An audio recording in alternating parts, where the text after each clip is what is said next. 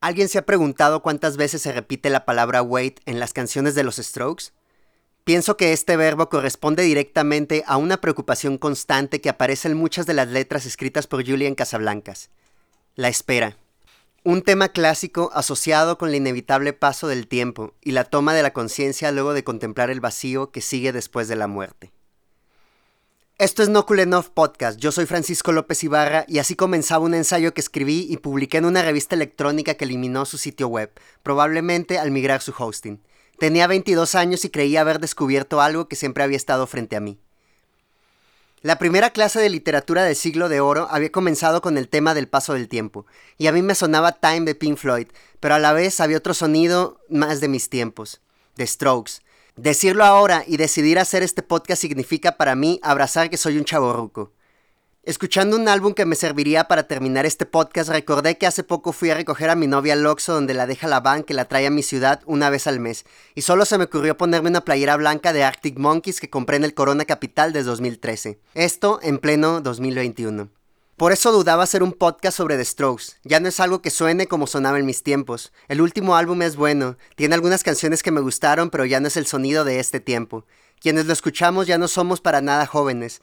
Los 30 años me está respirando en la nuca, Julian. Ya no quiero ser Naruto ni Sasuke, me siento Kakashi. Aunque me pintara el cabello de rosa antes de cumplir una edad en la que me sintiera avergonzado, ya no podría estar a gusto siendo Yoji. Preferiría ser Gojo Sensei, pero ya no doy clases. Y cuando era profesor, por lo menos en algunas clases, procuré recordarles que el tiempo iba a pasar, que el tiempo estaba pasando. Y que lo mejor era darnos cuenta de que, a pesar de que la muerte fuera siempre inminente, lo mejor que podíamos hacer era darnos cuenta de que no podíamos quedarnos esperando afuera de una puerta que no se iba a abrir si no la tocábamos. En este ensayo sobre The Strokes y la espera comenzaba hablando de You Only Live Once, pero antes de explicar el origen de esta expresión, sin ningún aviso ni explicación lo relacionaba directamente con el Carpe Diem de Horacio. Es más, hasta citaba la frase completa, Carpe Diem cual minimum credula postrero, que luego traducía a aprovecha el día como si fuera el último, y luego me pasaba a comentar que Shakespeare había hablado de lo mismo en sus sonetos, solo para pasarme a hablar del siglo de oro español, especialmente con Góngora, Lope de Vega y Francisco de Quevedo que siendo mi tocayo y mi favorito de los tres, iba a servirme para explicar el paso del tiempo con un soneto que me aprendí de memoria. Miré los muros de la patria mía, si un tiempo fuertes, ya desmoronados, de la carrera de la edad cansados, por quien caduca ya su valentía. Salíme al campo, vi que el sol bebía los arroyos del hielo desatados, y del monte quejosos los ganados, que con sombra surtó su luz al día. Entré en mi casa, vi que, amancillada de anciana habitación era despojos, mi báculo, más corvo y menos fuerte, Vencida de la edad sentí mi espada, y no hallé cosa en que poner los ojos que no fuese recuerdo de la muerte. Y bueno, en este soneto Francisco de Quevedo está haciendo una sucesión del paso del tiempo. Eh, aparece el sol, por ejemplo. El sol va a aparecer eh, en muchas, muchas obras que traten sobre el paso del tiempo. Lo encontramos, por ejemplo, al inicio de Time de Pink Floyd, eh, la parte en la que dice The sun is the same in a relative way, but you're older. Y este, el sol lo vamos a encontrar muchísimas veces en The Strokes, lo encontramos en otras rolas que también hace referencia, y bueno, en otros poemas que también hace referencia al paso del tiempo. ¿Por qué? Porque el, el, sol va a estar saliendo todos los días una y otra vez, mientras que nosotros vamos envejeciendo. El sol no va a cambiar, el sol en algún momento va a explotar, en algún momento se va a convertir en una enana blanca, pero uff, eso va a pasar muchísimos años. Nosotros vamos a desaparecer para entonces. Y bueno, creo que por eso aparece mucho el sol. En este soneto de Quevedo también habla un poquito por ahí del báculo más corvo y menos fuerte, que este sería una alusión a su pues a su eh, espalda, a cómo se va encorvando la espalda cuando vas perdiendo este pues la fuerza y te va comiendo la edad. También por ahí, este, bueno, hace alusión a los muros de su patria, que era España, que para su tiempo ya estaba dejando de ser en algún momento pues una superpotencia, como lo fue en este año de 1492, que fue cuando eh, tuvo este encuentro con el Nuevo Mundo, cuando tuvo al Papa Alejandro, eh, cuando este, pues, terminaron de expulsar a los moros, eh, hicieron la expulsión de los judíos, etcétera. Otra cosa también de la que habla este poema, eh, habla por ahí de cansada de la edad sentí la espada, que por un lado podríamos hablar de que se pierda el vigor, Pero por otro lado, en cuanto a los hombres, pues cuando pasa mucho tiempo, en algún momento, pues tú ya, ya, ya no se te para, ¿no? Entonces, creo que también por ahí va una alusión del paso del tiempo. Y al final nos habla de la muerte, que no hubo cosa en que poner los ojos que no fuese recuerdo de la muerte. Que es pues este toquecito existencialista de pues que la muerte está ahí, ¿no? Que está inminente. Y bueno, esto es en cuanto a, Quevedo, obviamente todos los poetas del siglo de oro van a tomar este tema. A mí me gusta mucho este poema de Quevedo. Eh, me gustan muchísimo más de, que, de Quevedo, quizás luego les lea algunos, pero creo que este ejemplifica perfectamente el paso del tiempo y el aprovechar el día. Y bueno, en este ensayo que les digo que escribí hace varios años, pues me pasaba a hablar, eh, a explicar el origen de You Only Live Once, esta onda que, bueno, cuando yo era joven se usaba mucho el hashtag eh, YOLO, que venía de You Only Live Once. Eh, desgraciadamente el YOLO se utilizaba en mi tiempo para hablar de, pues, hacer una estupidez, ¿no? Hacer cualquier estupidez. Y bueno, bueno, seguiré. Se supone que lo más parecido a You Only Live Once está en 1774 en una obra llamada Clavijo de Goethe. Y bueno, por ahí encontramos también con Strauss, eh, en, una de sus obras, eh, también un You Only Live Once. Y yo decía, en mi ensayo, ahí les va, me voy a citar. El sentido de vivir una sola vez, a la manera clásica, se refiere más a aprovechar el tiempo y no tanto a arriesgar la vida porque hashtag YOLO. Entonces era un hashtag y era algo que decías cuando ibas a hacer una estupidez. Pues YOLO, güey. A mí, como mamador literario que soy, me pareció una mamada porque creía que el que vivieras una vez no significaba que tenías que hacer todo lo que quisieras porque solo ibas a tener una oportunidad, sino que, porque solo vives una pinche vez, tienes que vivir de la mejor manera posible. Vive rápido y deja un cuerpo joven, decían. Pertenecer al club de los 27, decían. Too old to die young. Por eso triunfó ese vivo rápido y no tengo cura. Y tiene todo el sentido renunciar a todo futuro viviendo en un tiempo en el que el mundo se está acabando. Y ni me voy a detener en explicar razones por las cuales digo esto, como el medio ambiente, las pandemias, la guerra que nunca ha terminado. Pero si salimos vivos de esta, la juventud solo será una promesa que nadie nos hizo y que tampoco se debería de cumplir, solo porque queremos. Todo para que llegue Dwight de The Office y nos diga, You only live once? False. You live every day. You only die once. Y es así, solo mueres una vez. Así que ¿por qué arriesgar esa única muerte diciendo YOLO a los 22 años mientras cometes una estupidez? Les sigo contando de este ensayo que había escrito cuando me sentí un poco más joven.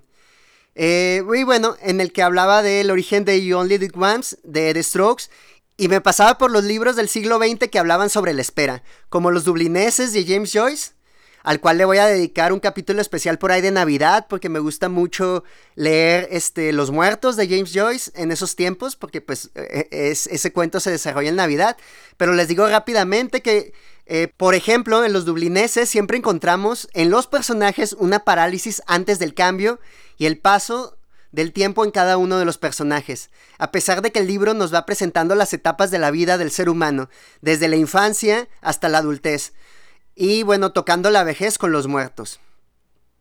Por otro lado, también tenemos Esperando a Godot de Samuel Beckett, que con el título nos dice todo. Y tampoco me pondré a hablar mucho de eso porque quiero entrarle chido cuando hablemos de la literatura del siglo XX dentro de algunos años, porque uff, todavía falta un buen para que lleguemos a esa literatura. En fin, en este ensayo me pasaba por comentar una canción incluida en el Dark Night of the Soul de Danger Mouse en Sparklehurst donde colabora Julian Casablancas y que igualmente retrata el paso del tiempo. La canción es Little Girl. Y bueno, por ahí, eh, si tienen chance de escucharla y prestarle atención al, momento en el que habla del paso del tiempo, pues van a entender un poquito por qué la mencionaba. Después de esto viene lo bueno, banda, porque me pongo a hablar sobre dos álbumes de los Strokes que, la neta, no sé cómo, no le gustan para nada a los fans de esa banda. Me estoy refiriendo a los álbumes Angles y Calm Down Machine. Mis favoritos, la neta. Vamos con Angles. Angles es un álbum del 2011, es el cuarto álbum de estudio de los Strokes. Tiene una estructura circular en la cual se retrata una instancia poética que espera muchísimo tiempo a que alguien toque su puerta. Es así como el Machu Picchu, rol inicial, se pregunta, Why are you waiting by the door? Mientras que en Life is Simple in the Moonlight, canción de cierre, es posible escuchar And the door was closed for 40 years. Ojo, porque esta escena de la, de la puerta que no se abre y alguien esperando detrás se va a repetir en todo The Strokes y lo vamos a, y lo vamos a encontrar incluso en su álbum más reciente de New Abnormal. Pero bueno, vamos a seguir. Haría falta preguntarse si esos 40 años de espera son literales y la instancia poética aguantó en vano a que alguien que, cual Godot, nunca llegó, o si solo se sirve de una hipérbole, figura retórica que consiste en exagerar las características de una acción, objeto u sujeto. Por otro lado, a pesar de recordarme aquella espera hasta la muerte del personaje principal de Ante la Ley de Franz Kafka, creo que la puerta de Angles es la del departamento de la instancia poética, nada más porque en una de sus canciones dice, Sista, don't you forget my number and the door. Esto es en Taken for a Fool.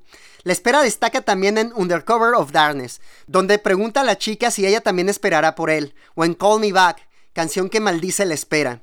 Y bueno, el Machu Picchu, que con una sucesión de versos que cambian en cada coro, percibimos cómo las rubias se llenan de canas y cómo la vida se transforma en polvo. En Taken for a Fool, un regaño para quien pierde el tiempo y para los que creen que no han de cambiar ni crecer. Y también está en Two Kinds of Happiness, donde se presentan dos formas de vivir, una con el cuidado del carpe diem y otra con indiferencia respecto al inevitable paso del tiempo. Chequense ese álbum, la neta es uno de mis favoritos. Ahí The Strokes deja de tener este sonido que lo caracterizó al, a un inicio eh, y empieza a meterle un poquito más de sintetizador y bueno, la, voz de Julian Casablanca se escucha un poquito más clara. Y bueno, todavía no le meten las distorsiones que le van a meter a, partir del siguiente álbum. El siguiente álbum es Calm Down Machine. Down Machine eh, apareció en el 2013, es el quinto álbum de The Strokes. Y aquí la espera es rechazada por la instancia poética, tanto en One Way Trigger, con su I Waited for Your Talks, Can't Wait No Longer, en Chances, tanto en el coro, I waited for you, I waited for you, I waited for you, but now I don't. Como en el fragmento que dice, I will not wait for you anymore, so you can ask me if something is wrong. Y también en Khalid Fate, Khalid Karma, Rolonon. Can I waste your time here on the sidewalk? Can I stand in your light just for a while? I waited around and oh no, you're not around. I made up more time watching you. Quizás esta banqueta está al lado de la carretera mencionada en 50-50, que dice, I wait on the darkened highway, y cabría preguntarse qué significado puede adquirir una carretera, una banqueta y la luz que ilumina la espera de la instancia poética, mientras que se canta al paso del tiempo en el coro del segundo track, que dice, All the time that I need is never quite enough, all the time that I have It's all this necessary. You're living a lie. You're living a lie. You're living too fast. You gotta pray for the best. You never ask why. You never ask why. You're living a lie. But baby, you're flying too high. Una vez que el paso del tiempo y la espera se acepta como inevitable, es muy sencillo dejarse hundir en el olvido. En Slow Animals, séptima canción del álbum, la instancia poética comenta que nadie debería enojarse, que la siguiente generación olvidará. La única diferencia entre las dos versiones de esta rola, además del tempo con el cual son interpretadas, es que en el coro de Slow Animals se puede escuchar Is it gone? I hope that nothing's wrong. Is it gone? I hope that nothing's wrong. Mientras que en Fast Animals, que es otra versión de la rola, el último coro dice Is it gone? I hope that, I hope that, that is gone. Lo que quiere decir que en la primera versión hay una preocupación por lo que se ha ido, mientras que en la segunda hasta hay una esperanza de que ya se haya ido. El olvido es mucho más explícito en Call It Fate, Call It Karma. So don't you want remind me? I don't know a thing. And some of us remember and some run off the place.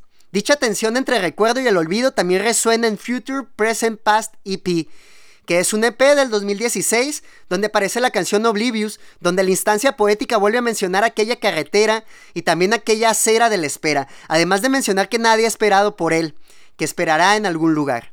Y bueno, ya nada más me queda hablar un poquito del último álbum de The Strokes, que salió en, en 2020, el año pasado, es un álbum muy muy bueno, tuvimos que esperar, creo que fueron 7 años, 8 años para que saliera un, nuevo álbum de The Strokes y sigue con el mismo tema de la espera. O sea, ustedes pónganse a contar cuántas veces dice wait, este, Julian Casablancas el todo el álbum y se van a dar cuenta. Además checamos rolas como Selfness, donde habla totalmente de la espera, de que esté esperando al, al ser amado. Y también estamos con At the Door, que totalmente es la instancia poética frente a esa puerta que nunca parece abrirse, esa puerta a la que nunca toca Julia Casablancas. No me voy a concentrar mucho en este álbum, no porque no me haya gustado, les digo, hay rolas que me gustan un chingo de ese álbum, pero no lo he estudiado tanto como estos dos álbumes que son mis favoritos. Entonces, hasta aquí la voy a dejar con, con The Strokes y con el tema del paso del tiempo. La neta es una banda que me gustaba mucho desde muy morro, yo creo que desde la secundaria, desde la prepa, ya estaba escuchando The Strokes, fui creciendo con esa banda y aunque ahorita ya me siento como un chaborruco por estar hablando de The Strokes y por estar rescatando un ensayo que escribí hace, hace muchos, muchos años, hace siete años, pues de todos modos les recomiendo mucho que escuchen eh, The Strokes, que escuchen estos dos álbumes. El último álbum está muy bueno. Escuchen el trabajo que tiene aparte Julian Casablancas. Espero hacer luego un, un podcast sobre su proyecto de The Voice. Y bueno, esto sería todo por hoy. La neta no les voy a decir que nos vemos la próxima semana porque la neta no sé si voy a salir la próxima semana. Pero pues ahí nos vemos dentro de unas dos, tres semanas. A lo mejor ya podemos empezar con la historia de la literatura, entrarle rico a Homero. Pero por mientras, pues ahí nos vemos. Síganme en Instagram como Nokulenov Podcast, en Facebook como Nokulenov. También estoy subiendo todo a YouTube. Y bueno, este, si me están escuchando por donde sea, Spotify, Anchor, lo que sea, muchísimas gracias. Yo soy Francisco López, esto es Nokulenov y hasta la próxima.